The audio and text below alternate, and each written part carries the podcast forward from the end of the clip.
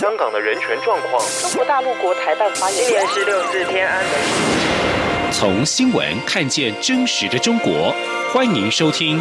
《中国这一刻》。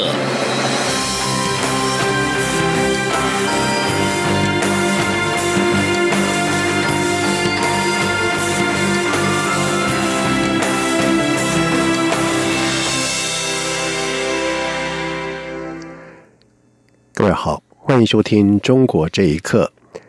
蔡文总统海洋民主之旅在台北时间二十七号，也就是当地时间二十六号，回程过境夏威夷檀香山，侨胞特别现款待。总统在致辞时，对于依赖中国拼经济的做法提出了质疑，并且认为从数据上来看，当前台湾的经济成长率与失业率都比以前依赖中国的时代还要好。总统也对于中国的一国两制台湾方案再度表达严正立场，强调台湾只要是他做总统，就一定会坚守主权，绝不接受一国两制。记者王兆坤的报道。蔡英文总统在夏威夷的侨宴上表示，非常感谢侨胞在我们最需要支持的时候热情欢迎我，侨胞的加油声也让他内心非常感动，希望大家持续对台湾保持信心。总统指出，他三年前上任时，很多人对他有很高的期待，他也承诺要改革。然而，所有的总统都说要改革，但只有我比较拱大，所以真的用力去改革，包括年金、社会安全网、经济结构转型、再生能源。可是这些台湾很需要的改革，过去的政府都因为太困难而不想做，或没有想到要做的事情，他却一分钟都没有浪费。我们全力以赴。总统表示，以前大家认为依赖中国是我们唯一的出路，现在则透过开拓多元市场的努力，让台湾各方面的经济指数看起来都有非常不错的表现。另外，也有人说，中国观光客不来了，观光就没有了。但这几年到台湾的外国旅客越来越多，来台人次来到历史新高。而为了因应国际情势转变，政府鼓励台商回台，如今已有十八家厂商回台投资，创造七千七百个就业机会，而且还有很多台商在排队等着回台投资。还有像是五加二产业创新计划、国防自主、年轻人低薪问题，都已有相当程度的发展与提升。总统强调，政府布局全球，在民主国家当中真心交朋友。同时，在交往的过程中，几乎没有人给我们一个政治框架。总统说：“抗经济方向要对。”呃，现在呃也有一些呃人觉得说，是不是要回到跟呃依赖中国的时代啊？不过我要提醒大家，要比数据，现在的台湾无论是经济成长率、失业率还是薪资，绝对都比依赖单一市场的时代来得好多了。总统指出。中国习近平主席在今年年初提出“一国两制”台湾方案，将此方案加诸于台湾的意志越来越强。台湾内部很多人因此相当忧虑。但是我要请大家放心，呃，只要蔡英文做总统一天，我们绝对会坚守主权，台湾绝对不会接受“一国两制”。总统提到这一次出访的心得，他感受最深的是帛琉、诺鲁、马绍尔群岛这三国，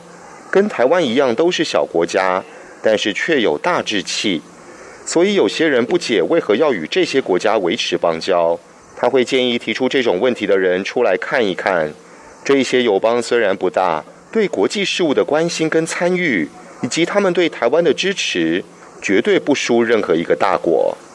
总统承诺，台湾一定会对印太地区的整体民主发展、区域繁荣、集体安全做出更多贡献。这一趟海洋民主之旅的海洋，代表着广阔的世界；民主则是我们最珍贵的价值。这两件事情，就是台湾今天立足世界、放眼全球最重要的基础。中央广播电台记者王兆坤在夏威夷的采访报道。而另外，蔡英文总统也将在台湾时间二十八号的凌晨三点和美国华盛顿的传统基金会进行视讯会议。总统表示，他曾经说过，拼外交的方式有很多种，但是目标只有一个，就是让世界从国际战略的观点来看台湾，而不是依附于任何一个国家的台湾。高雄市长韩国瑜访问香港、澳门期间，他前往了香港中联办和中联办主任王志明会面，引发了轩然大波。陆委会主委陈明通今天在立法院表示，韩国与访中联办非常敏感，没有政治敏感度，对于两岸扣关系是扣分。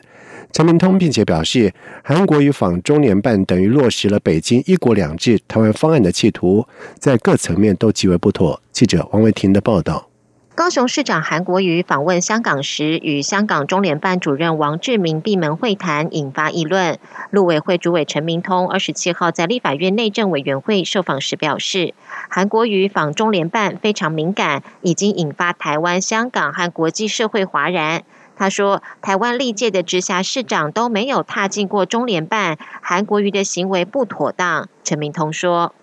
这当然非常敏感啊！这政我我我们也讲，这是一个非常敏感的政治行为哈。这个各方面你看引起这么多争议嘛？大家都说陈局以前也有去啊，陈局才没有进中联办呢。我跟你讲，历届的县市长，包括马英九马总统在内，当市长的时候从来没有进中联办那个办公室。陈明通二零零一年八月担任陆委会副主委时，也曾宴请当时的中联办台湾事务部长邢奎山。陈明通表示，当年邢奎山来台湾，陆委会基于业务请他吃饭，是彰显主权的行为。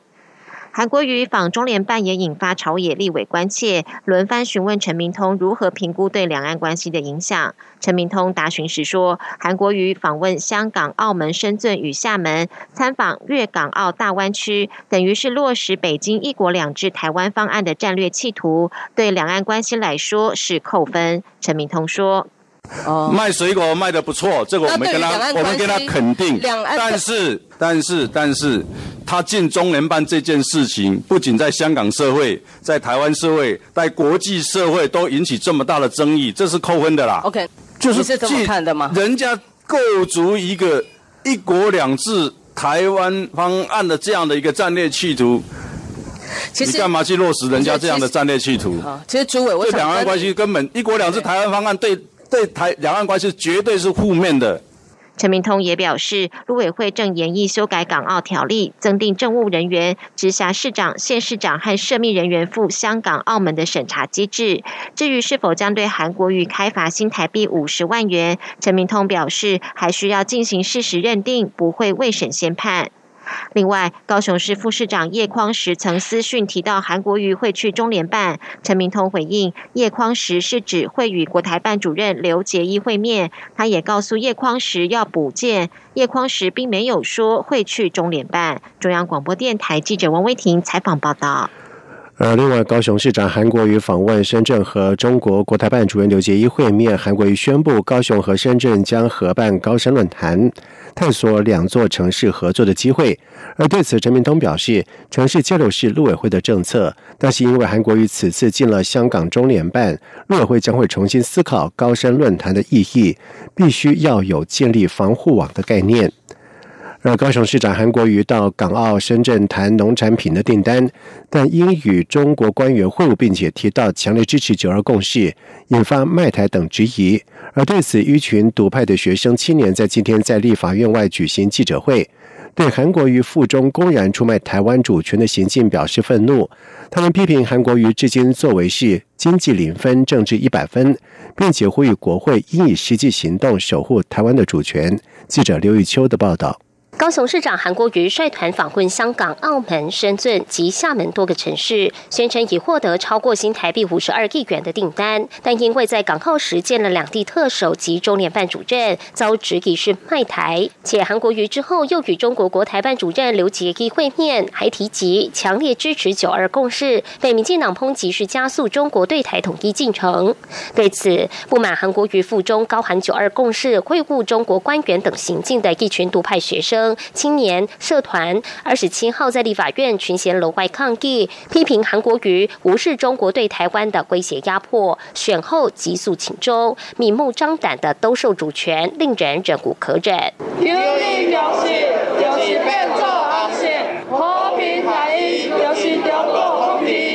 台大台语文社学生林佑明表示，韩国瑜之所以赢得去年高雄市长选举，靠的是中国的资金，利用媒体造神，让他从小卒变成救世主。如今附中参访的行程，竟无法让台湾人民有效监督。他要对韩国瑜公然出卖台湾主权的行为提出最严厉的谴责。他并呼吁国会应以实际行动守护台湾主权。因为一个小小的事啦，就要变做中国救世主，甚至。是比作讲是台湾中国伫台湾一国两制的代理人，所以我叫做一个台湾人，直接提出上界上界严肃的抗议，我非常不满，我直接要呼吁台湾的国会，小小于咱台湾人国会，一定要较紧制度制定出一套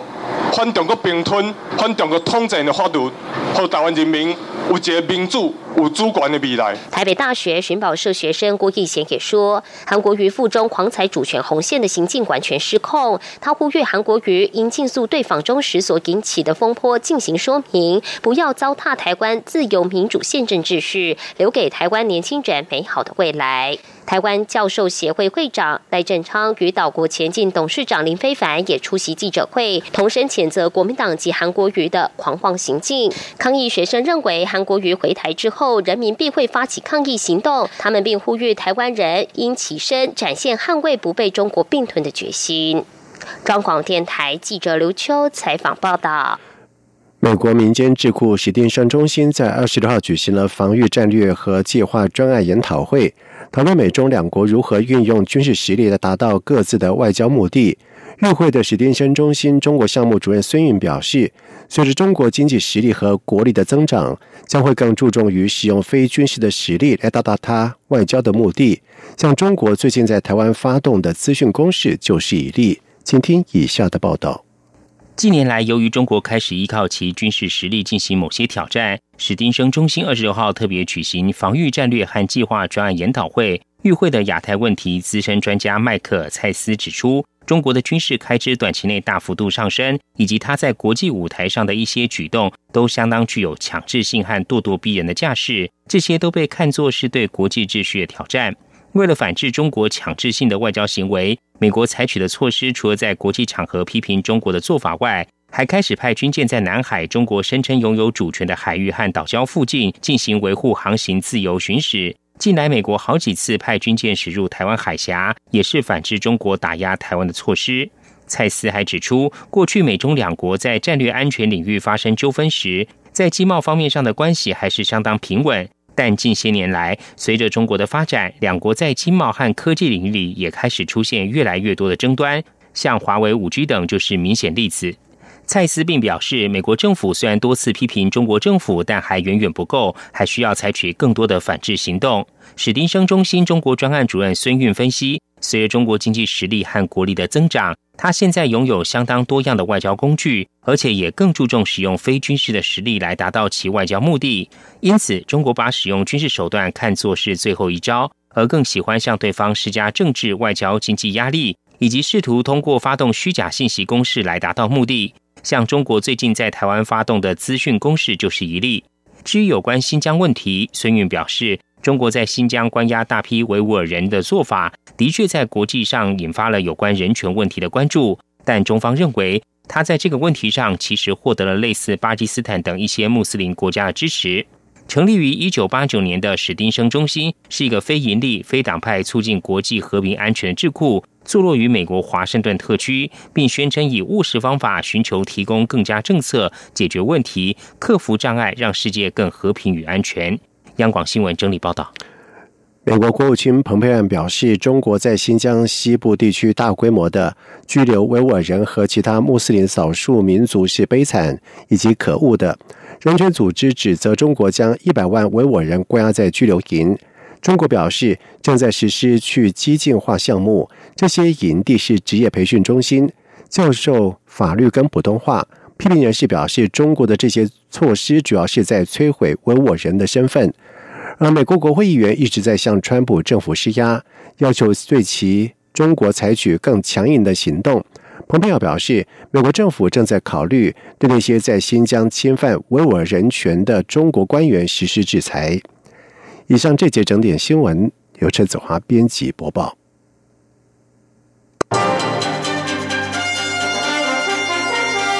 这里是中央广播电台台湾之音。